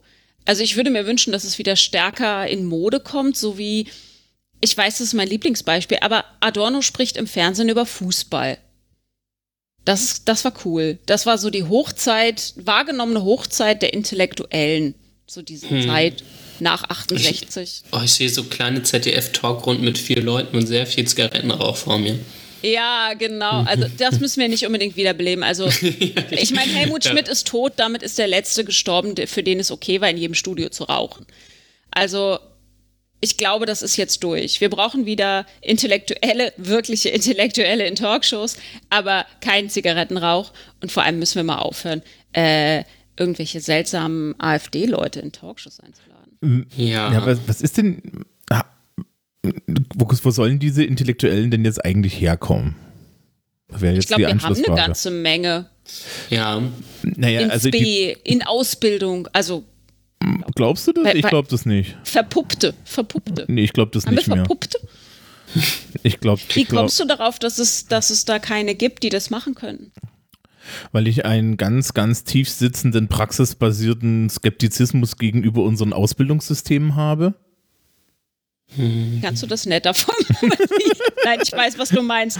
Und ich Das war glaube, jetzt, also es war schön wissenschaftlich, oder? Für wir Ja, sind am ich- Arsch. genau, wissenschaftlich für wir sind am Arsch, weil wir haben es uns selber eingebrockt. Ja, glaube ich auch. Also wer nicht, ähm, ich setze ein bisschen darauf, dass es Leute gibt. Ich meine, wir podcasten ja auch gerade so. Also wir haben gelernt, äh, das, was wir denken und das, was wir uns da überlegt haben, in sprachliche Form zu gießen. Und es gibt ja immer wieder Leute, die neben ihrer eigentlichen äh, Wissenschaft oder ihrer eigentlichen Expertise auch gern schreiben oder sprechen und das auch gut können. Also ich setze da so ein bisschen tatsächlich auf den Hobbyfaktor. Weil ja, in unseren Ausbildungsgängen sehe ich es auch. Also- Also, ich habe in meinem Studium das nicht gelernt. Das klingt vor allen Dingen ein bisschen so nach, ähm, es, müssen, es muss sich um Leute handeln, die trotz des Bildungssystems zu intelligenten, eigenständigen Menschen mit Botschaft geworden sind und sich dann äußern können, obwohl sie das nicht gelernt haben. Das Ja. bringt es schmerzhaft auf den Eine, eine goldene Zukunft liegt vor uns. Ähm, Na toll, jetzt bin ich schlecht gelaunt. du, Ich habe jetzt Hunger, ich will einen Keks. das ist, ist in Ich Ordnung. da, genau, also zu den, zu den, zu den Nachwuchshoffnungen würde ich noch sagen, was glaube ich ähm, ganz, ganz positiv ist und was ein Lichtblick sein kann, ist gerade unter der Perspektive, dass auch ähm, marginalisierte Gruppen eher zur Sprache kommen sollten, ähm, dass ich glaube, dass wir schon das sehen können und es liegt jetzt, glaube ich, bei mir daran, dass ich einfach auch Migrationspädagogik studiert habe, ähm, dass gerade Personengruppen, die im Zuge der ersten Anwerbeabkommen beispielsweise ähm, und äh, im Zuge dieser Migrationsgeschichten in Deutschland Fuß gefasst haben. Und mit Fuß gefasst meine ich nicht, sie haben einen Job und können die Sprache, die hier gesprochen wird, sondern Fuß gefasst im Sinne von, sie besetzen mittlerweile Professuren. Ähm, dass ich hoffe, dass da aus den, und das Gleiche, da, das kann ich aber nicht so gut beurteilen, was ich, weil ich das nicht konkret studiert habe, ähm, dadurch, dass ich hoffe, dass vielleicht langfristig die Geschlechterforschung ähm, auch wenn, wenn der Begriff Gender Studies im Moment so, so, ähm, so kaputt gemacht wird, leider, dass da das vielleicht, dass das langfristig Fuß fassen kann und da eben gerade ProfessorInnen ähm, raus in die Öffentlichkeit kommen, weil die, glaube ich, von Anfang an damit konfrontiert waren, nicht immer öffentlich sprechen zu können oder zumindest sich gegen große Widerstände durchsetzen zu müssen und deswegen vielleicht darin besser geschult sind. Das wäre eine Hoffnung von mir und ich glaube, die können mh, ganz neue Perspektiven einbringen, die eben in der breiten Öffentlichkeit noch nicht diskutiert werden. So. Ja, das stimmt schon. Ich glaube auch, dass da so ähm, äh, Online-Formate von Zeitungen und Zeitschriften äh, einen großen Beitrag leisten, weil wenn ich was lese, äh, was von gerade von nicht weißen Personen geschrieben ist, die Debattenbeiträge machen, dann ist das meistens erstmal in der Online-Version und wenn es da gut läuft, äh, dann kommt es vielleicht noch mal in den Print. naja, Tatsächlich, ich setze auch, auch, auch so ein bisschen auf hier meine, meine, ähm, meine, meine äh, Twitter-Feministin-Blase, die zum Teil, so wie ich das verfolge, auch noch in wissenschaftlicher Ausbildung stecken. Und wenn die eben dem, dem, also wenn die mit ihrer Ausbildung durch sind und dann gesellschaftliche Posten entwickeln und vielleicht in der Wissenschaft verbleiben, ähm, kann da, glaube ich, auch was gehen. Also ich bin da, bin da nicht so, Ja. ich bin da auch eher auf dem Punkt, dass ich glaube, da, da gibt es was und da gibt es auch eine, eine Professionalisierung, weil die Leute eben mit, ähm, ja, mit, mit gesellschaftlichem Kampf, ähm, der aber in, in einer digitalen Moderne auch stattfindet, groß geworden sind und der vielleicht dann ganz gut angepasst sind. Ich suche gerade die ganze Zeit noch nach einer Intellektuellen, die ich aus der Zeit kenne, äh, die da, ich weiß nicht, ob sie feste Redakteurin ist. Ähm, ich suche mal weiter, weil die ist Mhm. auch eine, da musste ich gerade bei erstes Anwerbeabkommen und so weiter, musste ich daran denken, dass sie da letztens was zu gesagt hatte. Ähm, Ne, ich Ja, wollte ja ich noch fragen, was machen wir eigentlich mit so, was machen wir eigentlich mit den Kubitscheks und so? Also es gibt ja auch jetzt die neue Gruppe Ja. des Rechtsintellektuellen. Mhm. Ich finde die ja nicht intellektuell, ne? Also die, sie Ja. sind es leider. Das ist das Problem. Ja, das ist, glaube ich, auch wieder das, das Problem der Rezeption. Einfach, sie werden, sie werden, äh, gerade bei Kubitschek und wo ich Armin Nassé schon hatte, ich meine, gut, der, der, der schreibt halt ein Buch und schreibt, hat Briefwechsel mit Götz Kubitschek. Und ich meine, wer hat heute noch Briefwechsel, wenn nicht Intellektuelle? Weil ich meine, Briefwechsel geht, geht, also wenn irgendwas von Intellektuellen posthum veröffentlicht wird, dann sonst immer Briefwechsel. Naja, und dann schreibt er da halt auch so Sachen wie, naja, ich gebe es ja nicht gern zu, und aber äh, ich lese ihre Texte leider auch mit Gewinn und so. Und gerade, also zumindest der, der Verlagssezession und so, der, der ganze, alles, was da dran hängt, die behaupten ja auch von sich selber, dass äh, ihre Abonnements größt, also zum, zu einem großen Teil aus eben einem sehr gebildeten Bereich oder aus sehr gebildeten Milieus kommen und dass sehr viele ProfessorInnen aus Deutschland, die halt leider einfach abonniert haben. Ähm, ich glaube, genau ja. deshalb bin ich nämlich auch der Meinung, dass wir mehr intellektuelle also, dass das wieder ein Ding werden muss, weil wir haben momentan, weil es halt irgendwie uncool geworden ist, intellektuell zu sein, ähm, wir haben dem aus dem rechten Spektrum, was übrigens diesen ganzen Anti-Intellektualismus überhaupt Vorschub geleistet hat, wir haben dem momentan mhm. nicht viel entgegenzusetzen. Ähm, da gab es doch letztens in der Zeit so ein Ding, wo sind denn die, das war irgendwie auch so, wo sind denn die linken Intellektuellen? Ja, Stimmt, ja, die trauen sich nicht mehr das Maul aufzumachen.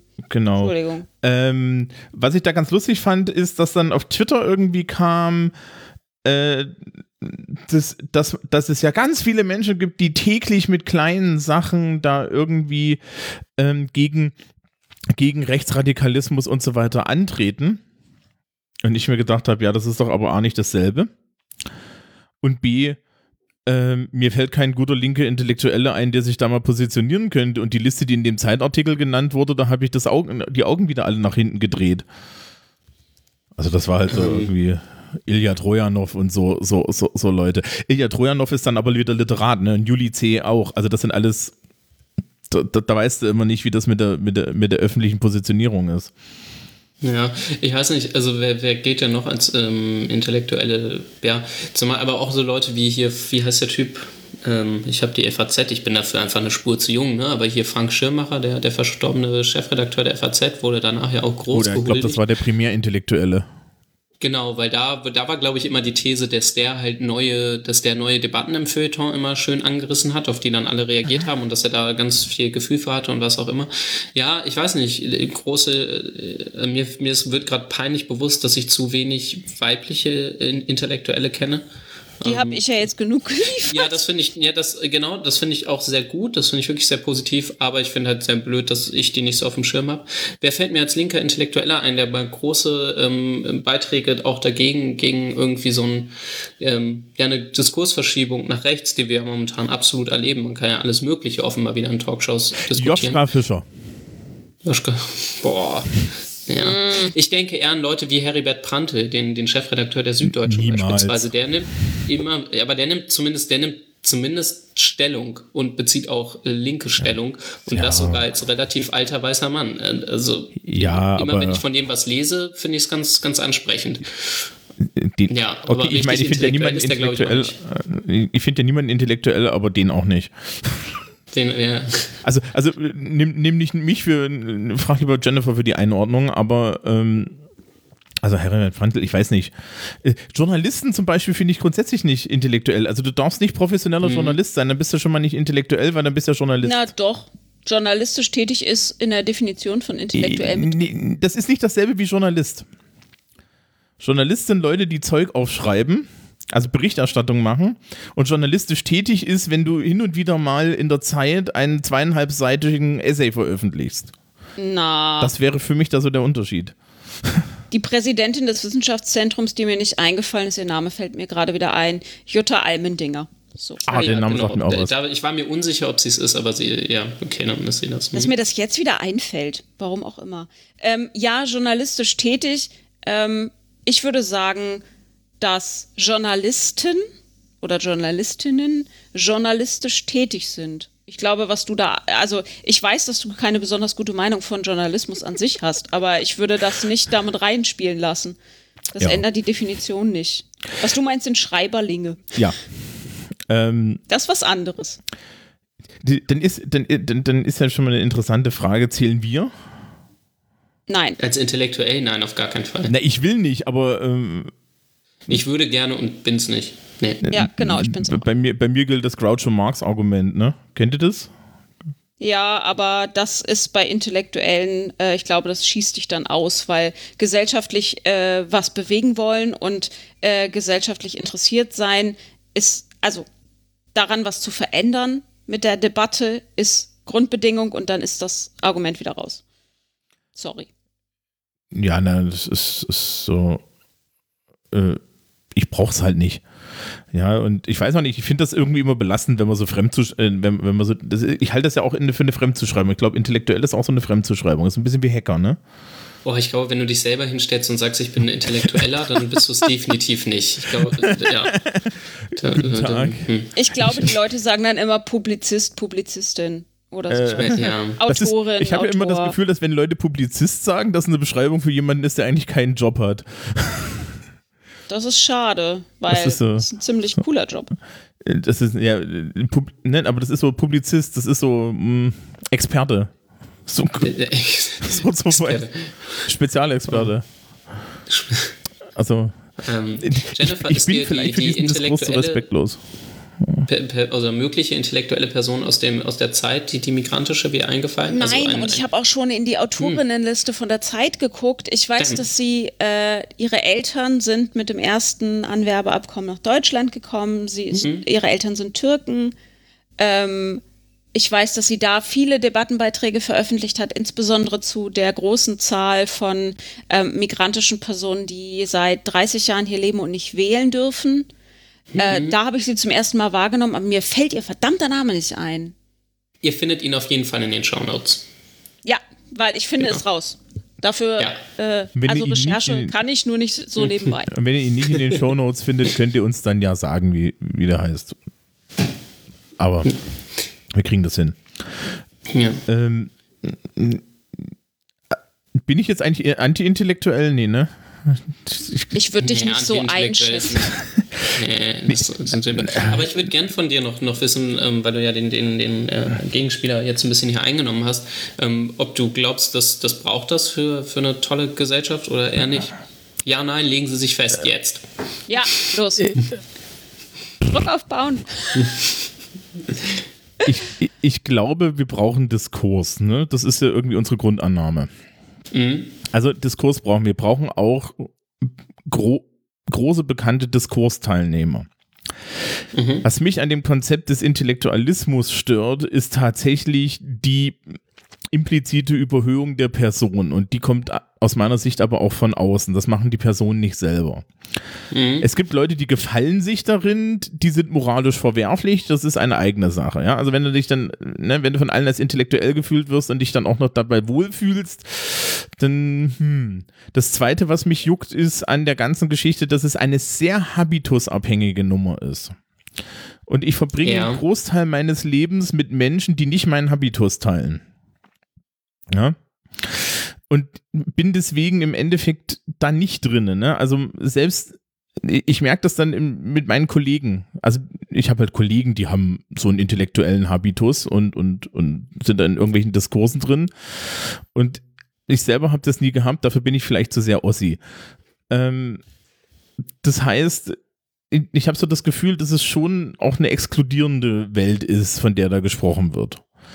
Und das ist dann wiederum für den Diskurs schlecht. Ja, also ich, ich habe das Gefühl, dass Intellektu Intellektuelle und Intellektualismus dazu führen, ähm, dass sich Leute, trotz dass sie das rezipieren können, strukturell ausgeschlossen fühlen können. Und da habe ich vielleicht ein Problem mit. Ähm, und ich bin da irgendwie, hm, meine grundlegende Respektlosigkeit ist, ist vielleicht ein Problem.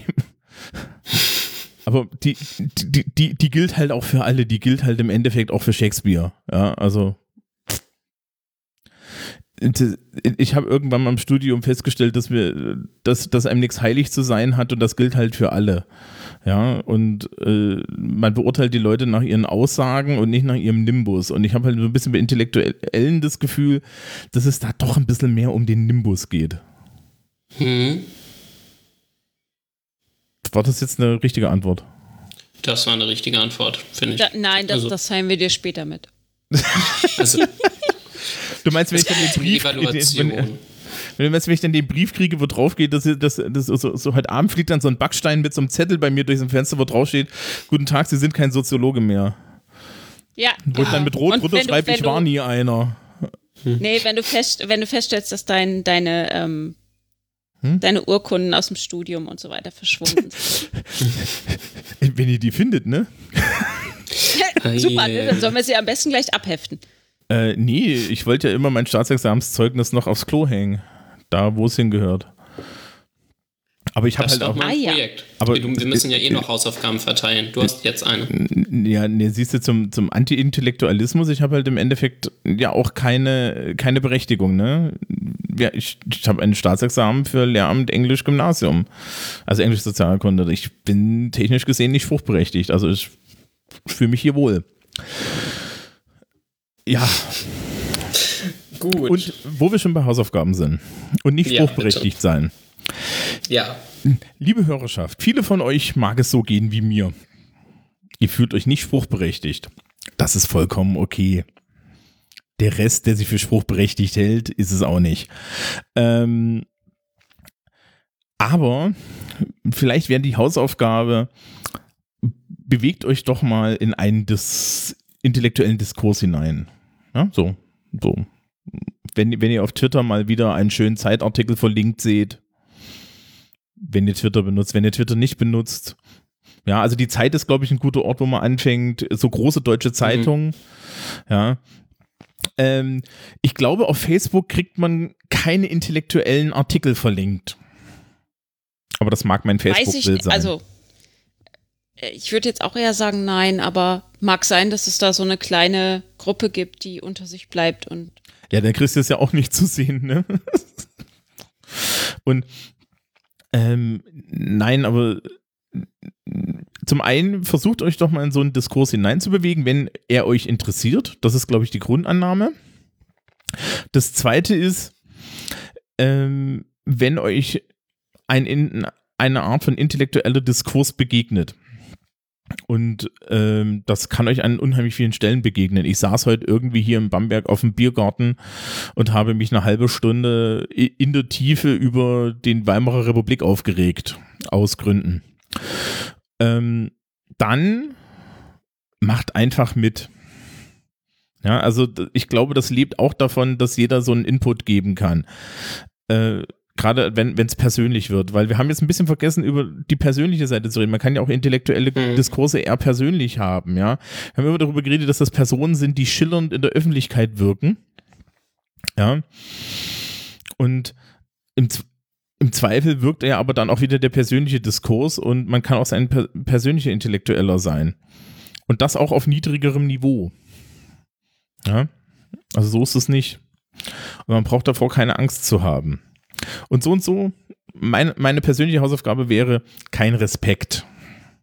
Nur weil Leute irgendwie sich öffentlich äußern und einen Doktortitel haben. Mm-mm. Ja, nee, nicht ernst nehmen. Ja, Argumente ernst nehmen, nicht Titel ernst nehmen. Das wäre meine Hausaufgabe. Habt ihr noch was Besseres? Ich überleg gerade. Hm. ja, ich überlege auch gerade, aber so direkt fällt mir nichts ein. Ich glaube nicht. Gut. Ich würde schon, also einfach nochmal als, als, Gegen, als Gegenpunkt, das habe ich nämlich mal als, als äh, Hausaufgabe im Studium bekommen, relativ am Anfang, da wurde uns gesagt, lesen Sie doch mal, also müsst ihr nicht, weil, also ich fand es jetzt immer noch anstrengend, lesen Sie doch mal Adorno und auch wenn Sie nichts verstehen, probieren Sie sich doch einfach mal sprachlich ein bisschen darauf einzulassen und ähm, was, was mitzukriegen vom, vom Klang und Wahl der Wörter und der Sprache, ähm, einfach als Übung in der, in der Selbstverteidigung, weil absehbar werden die Leute leider so weiterschreiben, wie sie es tun. Ähm, und deswegen ist es nicht schlecht, um damit produktiv umgehen zu können und dem entgegenzusetzen, diese Sprache sich ab und zu mal anzutun, würde ich sagen, ähm, um damit einen Umgang zu lernen. Die muss man nicht toll finden, die muss man vor allen Dingen nicht zwingend reproduzieren, aber ähm, einen Umgang damit zu lernen im, im, im Sinne einer Selbstermächtigung finde ich gar nicht schlecht. Aber das ist eine ganz schön große Hausaufgabe. Das müsst ihr nicht zum nächsten Mal geschafft haben. Genau, wir kontrollieren das auch nicht. Nee, Genau. äh, diesmal kontrollieren wir nicht, so wie die. Und das, das ist so eine Aufgabe, die ich mit meinen Studierenden zusammen Satz für Satz in Seminarsitzungen mache. So, also so groß ist die Aufgabe. Ja, Weiß ich nicht, ich habe ich hab früher immer Rousseau geschmökert. So. Ich fand das lustig. Über komische Hobbys sprechen wir jetzt in der. Ja, genau. Komische Hobbys, andere, andere Folge. ja, meine Güte. Ja, ähm, nebenbei, dass wir es vorhin schon mit dem Medium hatten. Dann kommen wir jetzt so langsam zum Schlusse. Ähm, ich glaube, Intellektualismus, Print wird es nicht mehr lange geben. Ja, also allein schon, weil das eine Umweltsauerei ist. Ja, und das heißt im Endeffekt, dass das Internet zum Zentrum des Intellektualismus wird und das sehen wir schon. Und das heißt auch, dass wir uns mal die Frage dem, des Mediums stellen müssen. Und ich finde eigentlich, dass der Podcast ein gutes Medium ist für sowas. Ja, ähm, die, die Soziologenfraktion drüben bei Sozialtheoristen und beim Aufwachen-Podcast, die reden immer vom sprechenden Denken. Das ist im Endeffekt auch das, was wir hier tun. Ups, sorry. So, Jetzt ist jemand vom Stuhl gefallen. Das zerstört die ganze Stimmung. Danke. Ja, wir wollen den Nimbus nehmen, ne? Den, als ob ich einen intellektuellen Nimbus hätte. Ja, aber die Sozialtheoristen, die sprechen vom sprechenden Denken. Ja, genau, sprechendes Denken. Ich meine, das ist ja im Endeffekt auch das, was wir hier tun. Ja, ähm, und der Podcast ist das Medium, in dem das, glaube ich, am schönsten geht. Und die Einstiegshürden sind sehr gering. Ja, also vielleicht, wir brauchen, glaube ich, noch mehr Diskurs. Und Diskurs lässt sich am besten machen, wenn Menschen das machen, was wir hier auch tun, nämlich Kommunikation unter Anwesenden, auch wenn sie nicht ganz so anwesend sind. Also der Hund ist da. ähm, und die, ähm, ich glaube, da, da ist ein großes Potenzial auch für die Gesellschaft zu haben, dass wir uns mehr zuhören. Insbesondere, weil wir immer alle unterwegs sind und es gibt nichts Schöneres, als unterwegs anderen Menschen zuzuhören, anstatt irgendwie schlechte Popmusik, weil die ist auch schlechter geworden. Und insofern hoffen wir, dass wir vielleicht einen intellektuellen Anschub waren. Moment, ich präzidiere das. Insofern hoffe ich, dass die Jennifer und der Christoph heute ein intellektueller Anschub für euch waren und ich nicht ganz so sehr genervt habe. Ja, und dann wünschen wir euch einen schönen Abend. Oder Tag. Wir hören uns- Oder wann immer ihr uns hört. Hm. Ja, Wir hören uns dann bald wieder. Also, Ja. wenn in ihr einem Monat. chronologisch hört, in einem Monat. Bis dahin. Genau. Bis dahin. Tschüss. Tschüss. Tschüss.